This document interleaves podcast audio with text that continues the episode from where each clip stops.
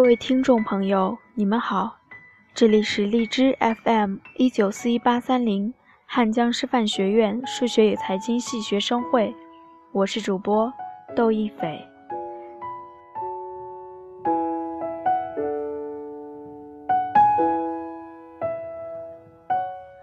上期我们讲了自私的巨人的故事，今天讲第四章忠实的朋友。有一天早晨，老河鼠从它的洞里探出头来。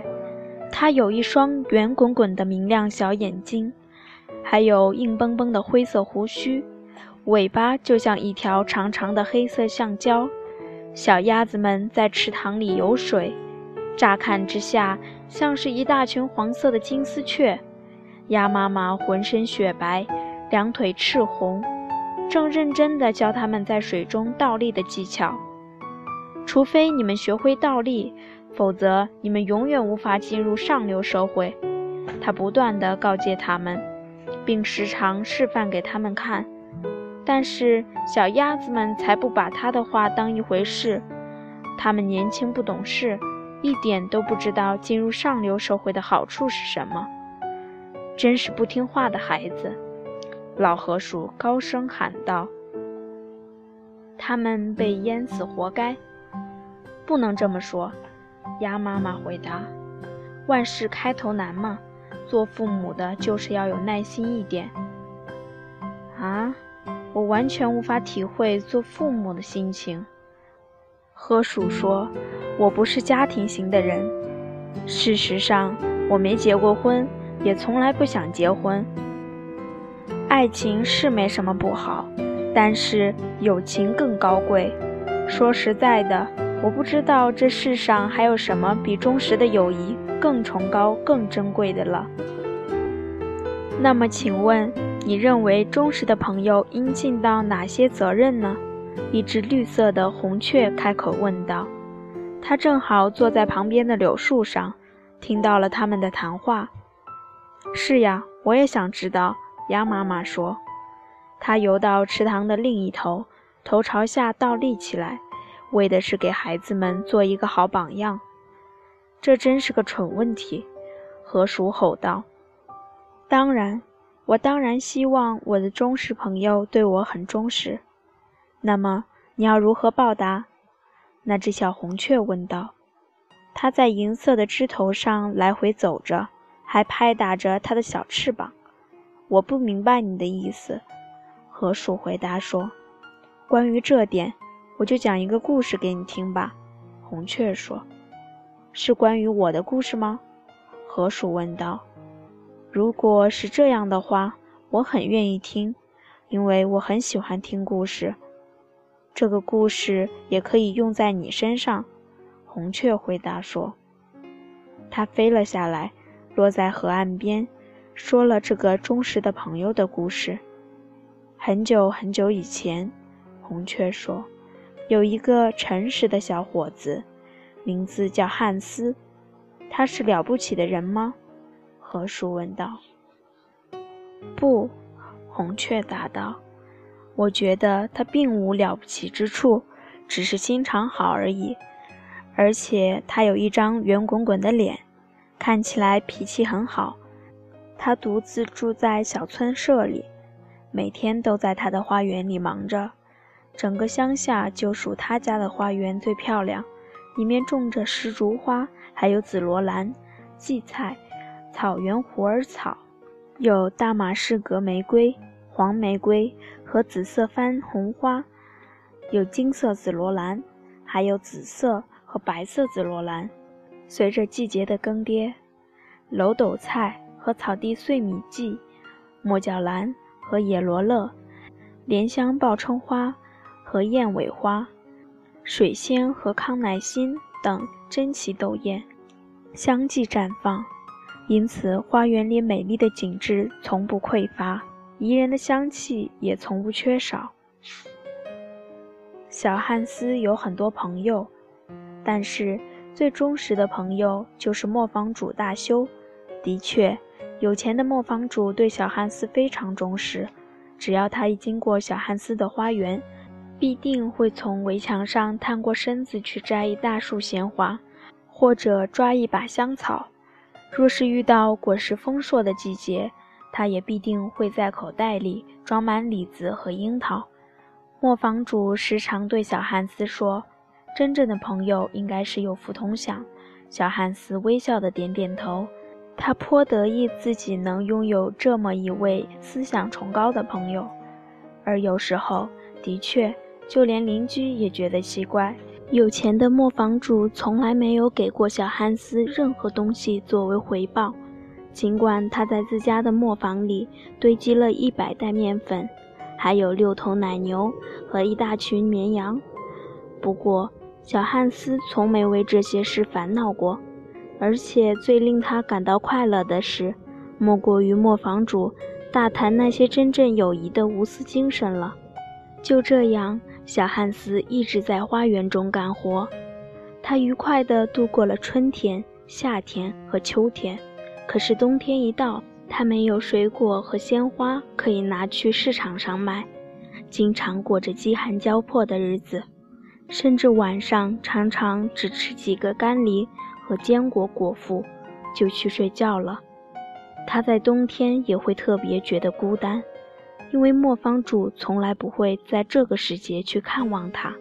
磨坊主常常对自己的妻子说：“只要外面还在下雪。”就没有必要去看小汉斯，因为人在遇到困难时，应该要独处，不要让外人去打扰他们。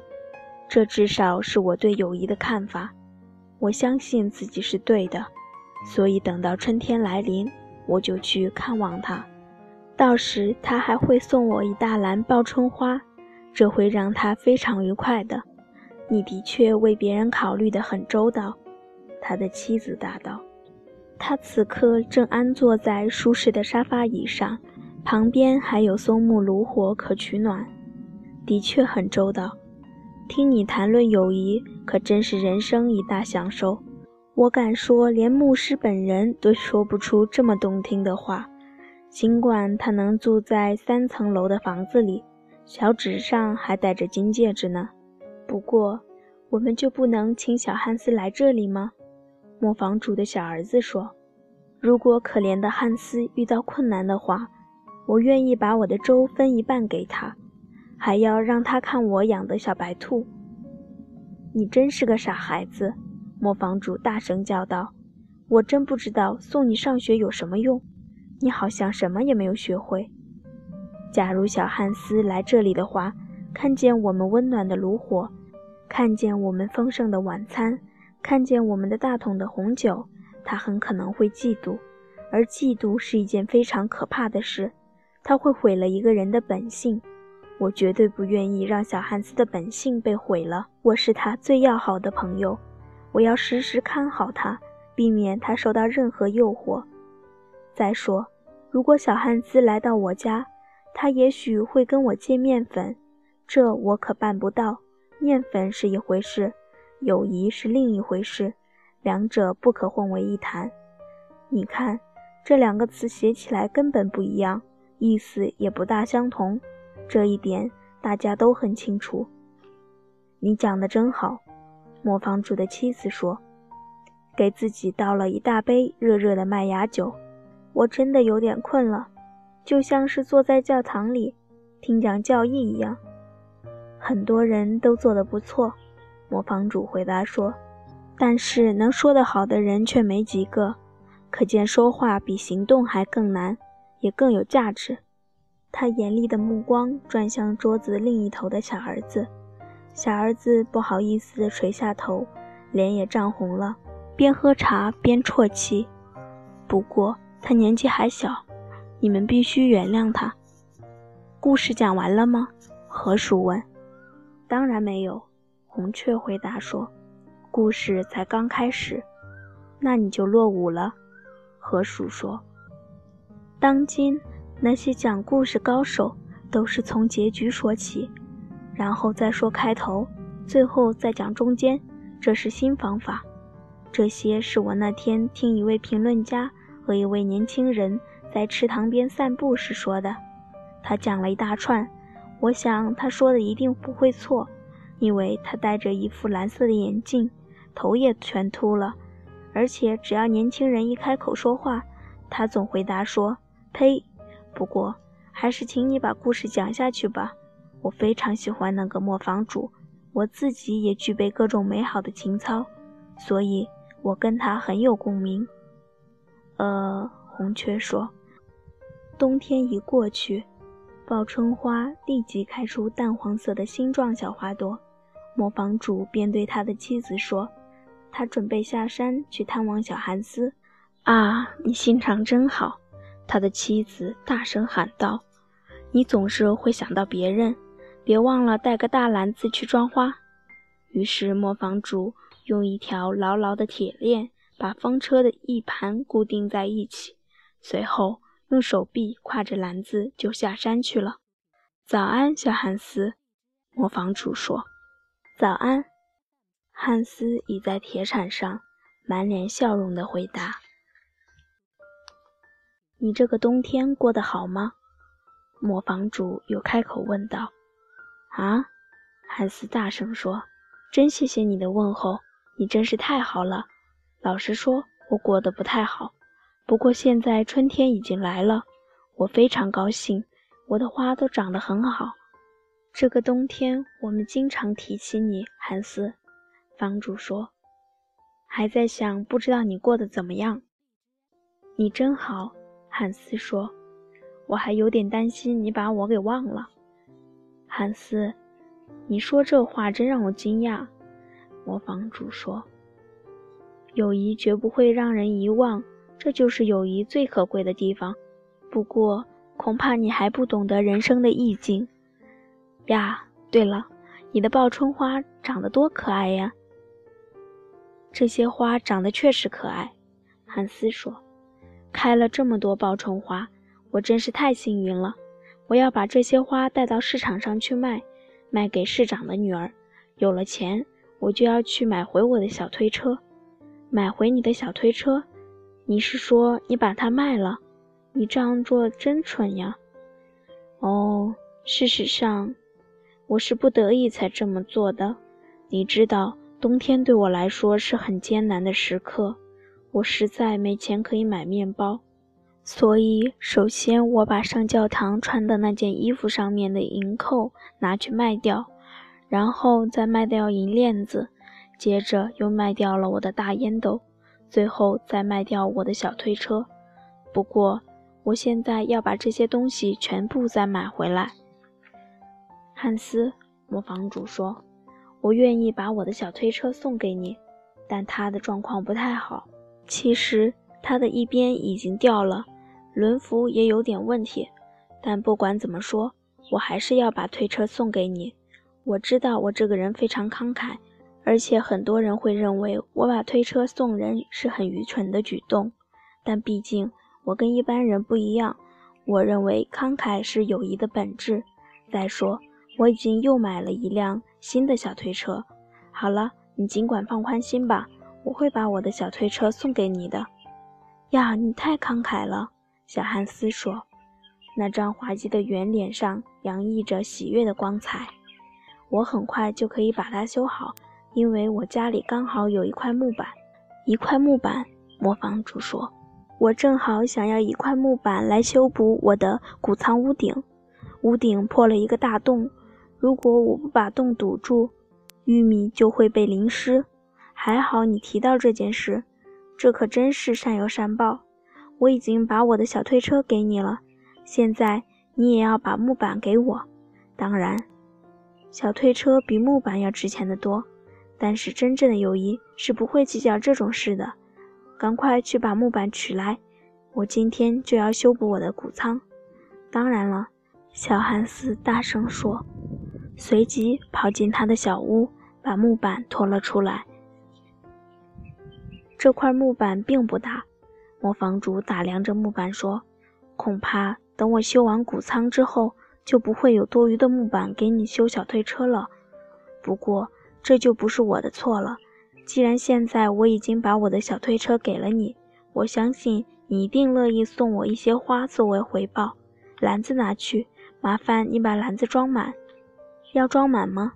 小汉斯问着。他相当为难，因为这可是一个大篮子。他知道，若是把篮子装满的话，就不会有剩下来的鲜花可以拿到市场去卖了。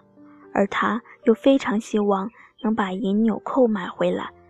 真是的，磨坊主回答说：“既然我已经把小推车给你了，我觉得要跟你要一点点花实在不为过。也许是我想错了，但是……”我认为友谊，真正的友谊是不会带有任何私心的。我亲爱的朋友，我最好的朋友，小汉斯喊了起来：“我这花园里所有的花都欢迎你采。我觉得你所说的话才是最重要的。我的银纽扣根本算不了什么。”说完，他就跑去把所有美丽的报春花都采了下来，装满了磨坊主的篮子。再见了，小汉斯。磨坊主说：“他肩上扛着木板，手里提着大篮子，朝山上走去了。”再见，小汉斯说。然后他又开始高兴地挖起土来。想到那辆小推车，他就兴奋不已。